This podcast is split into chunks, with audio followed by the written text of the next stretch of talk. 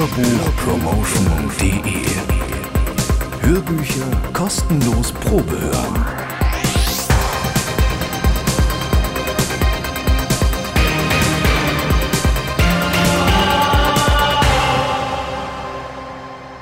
Hallo und wirklich herzlich willkommen zur neunten Ausgabe von Hörbuchpromotion.de. Ich bin Tom Klenner und ich freue mich sehr, dass ihr mir wieder zuhört. Habt ihr den Podcast schon vermisst? Ja! Na, das will ich doch hoffen. Weiter geht es mit einem neuen Meisterwerk. Echt. Dieses Mal habe ich für euch ein komplizierter Akt der Liebe von Miriam Toes, gelesen von der bekannten Sprecherin und Schauspielerin Katrin Fröhlich. Erschienen ist dieses ungekürzte Hörbuch 2006 bei AME Hören. Es hat eine Länge von sechs CDs mit einer Laufzeit von über acht Stunden, die fast wie im Flug vergehen. Natürlich bekommt ihr auch dieses Mal wieder die komplette erste CD gratis zu hören. Und ich verspreche euch, es wird sehr frech, klug, komisch und auch ein wenig traurig.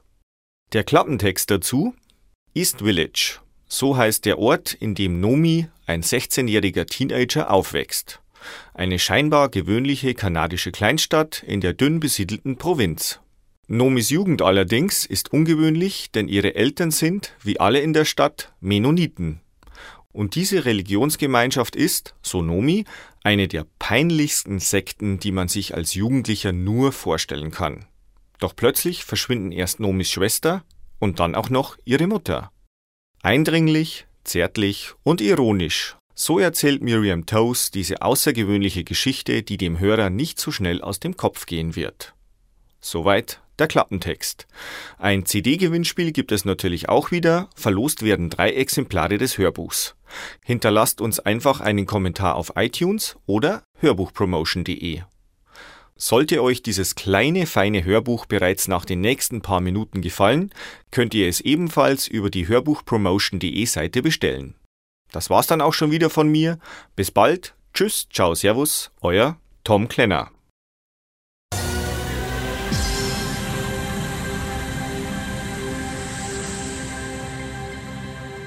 Miriam Toes. Ein komplizierter Akt der Liebe. Gelesen von Katrin Fröhlich. Ich wohne mit meinem Vater Ray Nickel in diesem niedrigen Ziegelbungalow draußen am Highway 12. Blaue Fensterläden, braune Tür, ein kaputtes Fenster, nichts Besonderes. Allerdings verschwinden immer mehr Möbel. Das macht die Sache spannend. Unsere halbe Familie, die schönere Hälfte, ist weg. Ray und ich stehen morgens auf und gehen unseren verschiedenen Beschäftigungen nach, bis es Zeit wird, sich schlafen zu legen. Jeden Abend gegen 10 Uhr sagt Ray, dass er sich jetzt in die Falle haut. Auf dem Weg zu seinem Zimmer bleibt er in der Diele stehen und legt einen Zettel auf seine Schuhe, damit er weiß, was er am nächsten Tag zu erledigen hat. Wir schauen gern zusammen die Polarlichter an. Ich habe ihm wortwörtlich erzählt, was uns Mr. Quirring in der Schule darüber beigebracht hat, wie diese Lichter zustande kommen. Dad meinte, Mr. Quirrings Gedanken klängen nicht uninteressant, er fand Mr. Quirings Ansichten schon immer ganz interessant, wahrscheinlich weil er selber Lehrer ist. Ich muss Aufsätze schreiben, und zwar bis zu Ende. Dabei habe ich immer Probleme, wenn mit etwas Schluss ist. Mr. Quiring hat uns erklärt, Aufsätze und Geschichten kämen meistens organisch zu einem vorherbestimmten Ende, über das der Autor gar keine Gewalt hat. Wir würden dann schon merken, wenn es kommt, das Ende.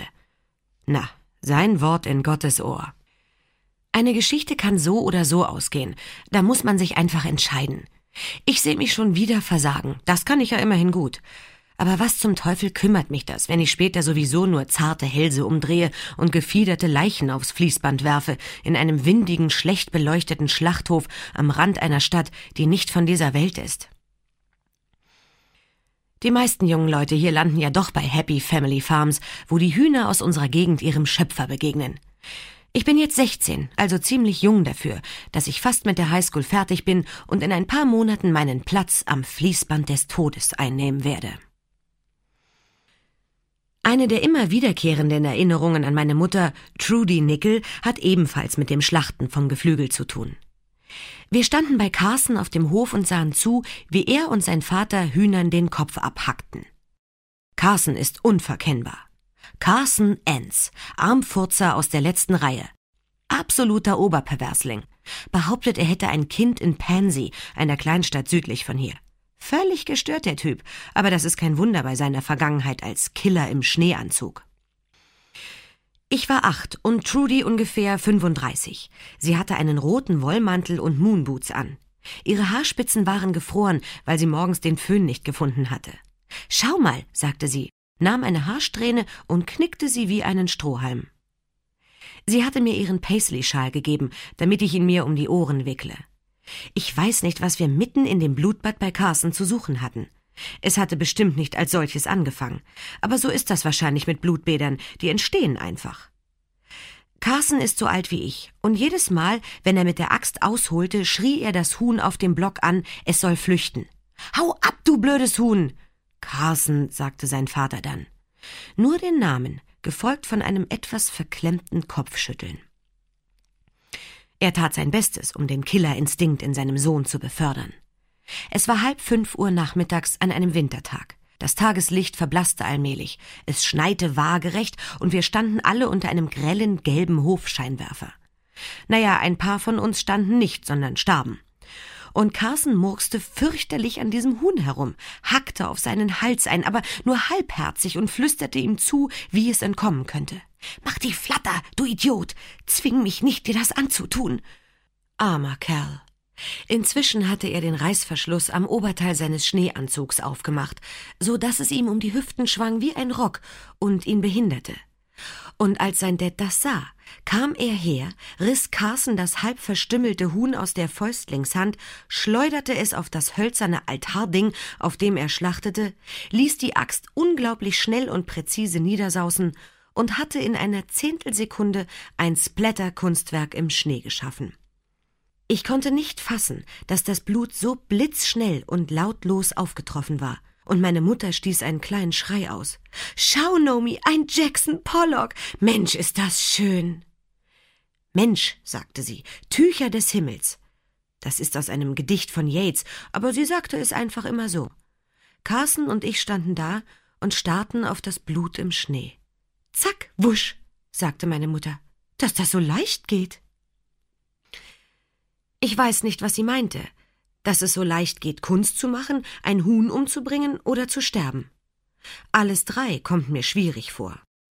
Wenn sie jetzt da wäre und ich sie fragen würde, was sie gemeint hat, würde sie wahrscheinlich sagen, Wovon redest du eigentlich? Und ich, ach nichts, und damit wäre das Thema erledigt. Bloß weil sie weg ist, gehen mir diese trivialen kleinen Dinge von früher immer wieder durch den Kopf. Am Abend nach dem Gemetzel bei Carson fragte sie uns, wenn wir aus irgendwelchen Gründen alle im Koma gelegen und die Sommermonate verschlafen hätten und Mitte November wieder aufwachen würden, ob wir uns dann ärgern würden, dass wir den schönen warmen Sommer verpasst hätten, oder ob wir froh wären, dass wir noch leben. Ray, der Entscheidungen nicht ausstehen kann, wollte wissen, ob wir beides nehmen könnten, aber sie meinte, nein, das nicht. Trudy wohnt nicht mehr hier. Sie ist kurz nach Tash weg, meiner älteren Schwester. Ray und ich wissen von beiden nicht, wo sie sind. Bei Tash wissen wir immerhin, dass sie mit Ian weg ist, dem Neffen von Mr. Queering. Das ist so einer, der den Daumen hintenrum bis zum Handgelenk biegen kann. Und er hat einen roten Ford Econoline-Bus. Trudy ist anscheinend allein weg. Und mein Vater, wissen Sie, was der immer sagt, wenn wir an so einem langen Abend allein in unserem Haus am Highway sitzen? Hey Nomi, sollen wir mal eine Scheibe drallern? sagte er glatt, mit diesen peinlichen Worten. Anne Murray mit Snowbird will er hören, soll das heißen, oder meine alte Terry Jack Single mit Seasons in the Sun. Das Stück habe ich mit neun abends im Dunkeln immer wieder gespielt, in dem Jahr, wo ich mir meiner Existenz überhaupt erst bewusst wurde. Ein Mordsspaß. Wir amüsieren uns irrsinnig. In letzter Zeit benutzt Ray ziemlich oft das Wort verkraften und sich fangen. Wir fangen uns und wir verkraften. Als ich ihn darauf angesprochen habe, hat er es abgestritten. Uns geht es gut und wir kommen klar, meinte er. Warum soll er sich seine Wirklichkeit nicht zurechtbasteln?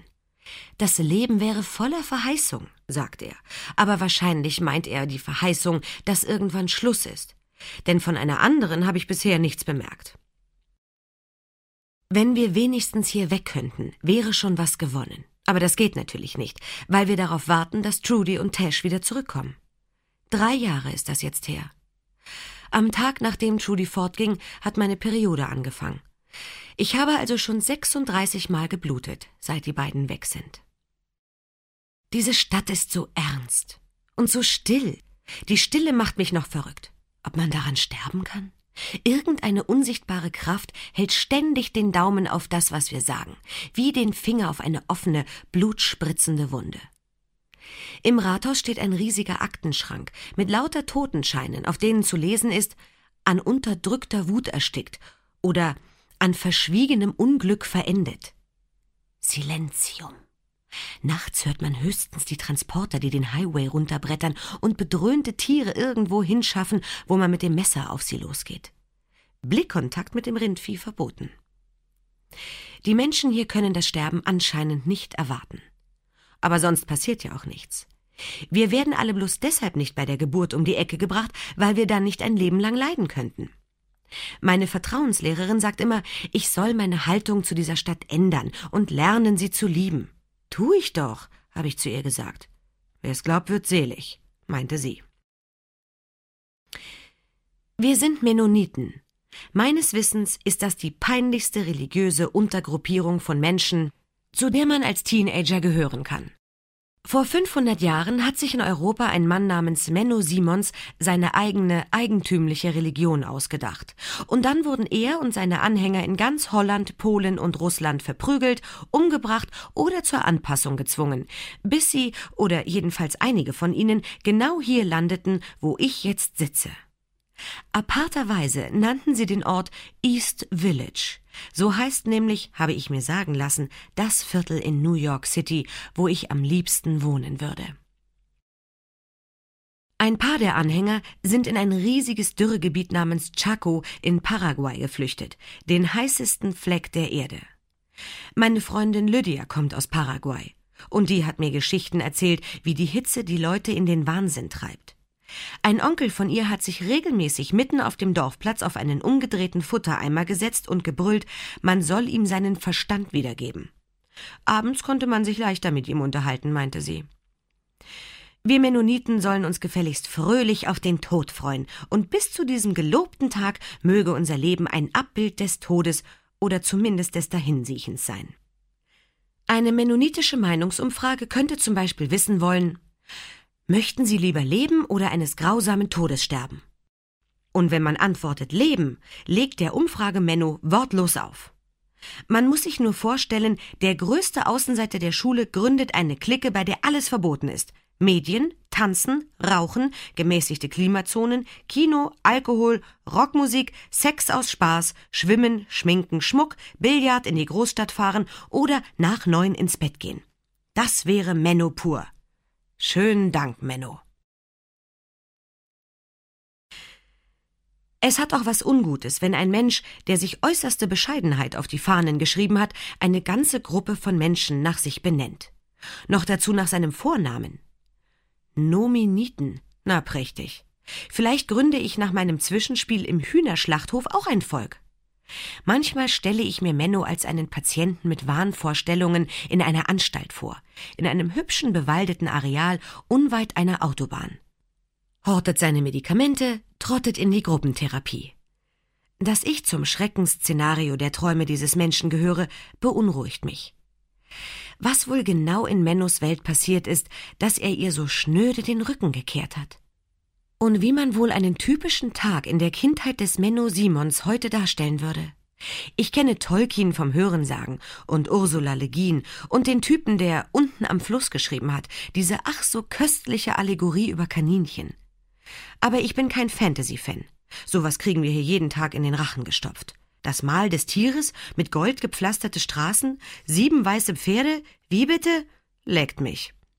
Ich träume davon, in die echte Welt zu flüchten. Wenn ich noch ein einziges Narnia-Buch lesen muss, bringe ich mich um. Ich würde liebend gern das Tagebuch von einem gleichaltrigen Mädchen lesen.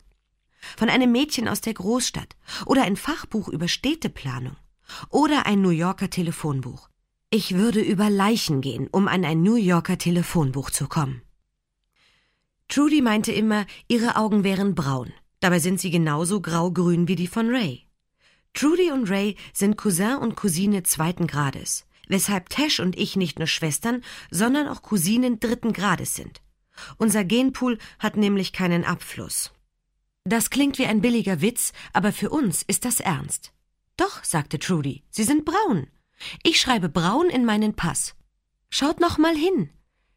Tash und ich schauten hin und entdeckten nichts auch nur entfernt Braunes. Keine Flecken, keine Sprenkel, keine Fussel, sagten aber trotzdem, gut, dann sind sie eben braun.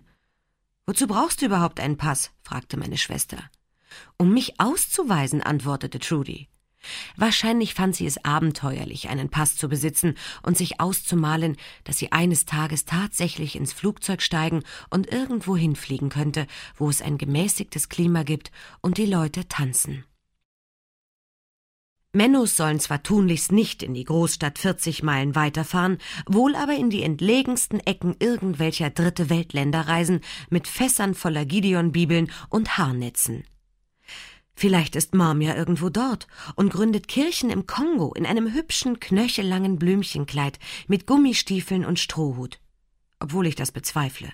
Sowas macht die Stimme gern mit alleinstehenden älteren Frauen, die wahrscheinlich lesbisch sind, bei uns aber nur die alten Jungfern heißen.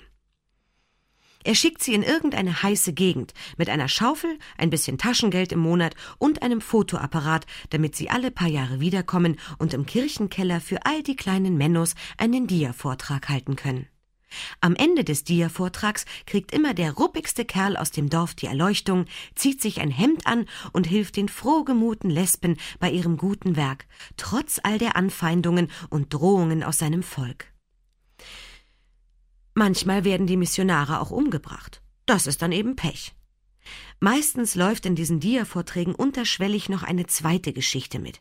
Entweder wird der Medizinmann aus dem Dorf vertrieben, oder er hält strahlend ein neues Testament in die Kamera im Sinne von Preiset den Herrn, er ist bekehrt. Nach dem Dia-Vortrag essen wir Käse und Brötchen und spielen im Vorraum vielleicht ein bisschen Verstecken. Mit Fummeln. Aber als Missionarin kann ich mir meine Mutter eigentlich nicht vorstellen. Als was anderes schon, zum Beispiel beim Tiefseetauchen oder als Reiseleiterin, die Touristen in Europa herumführt. Trudy ist eine Abkürzung für Gertrude, und mit dem Namen hatte sie sich erst ausgesöhnt, als sie von Gertrude Stein und den ganzen coolen Typen in Paris erfuhr. Sie wollte immer nach Paris. Sie sang die ganzen alten Jacques Brel-Lieder auf Französisch, mit einem dicken Akzent. Sie sang sie übertrieben grandios, als komische Nummer, aber Tesh meinte, das wäre alles Fassade. Trudy wäre einfach durch den ewigen Haushalt und Alltagstrott komplett durchgeknallt, von einem tyrannischen Patriarchat fix und fertig gemacht.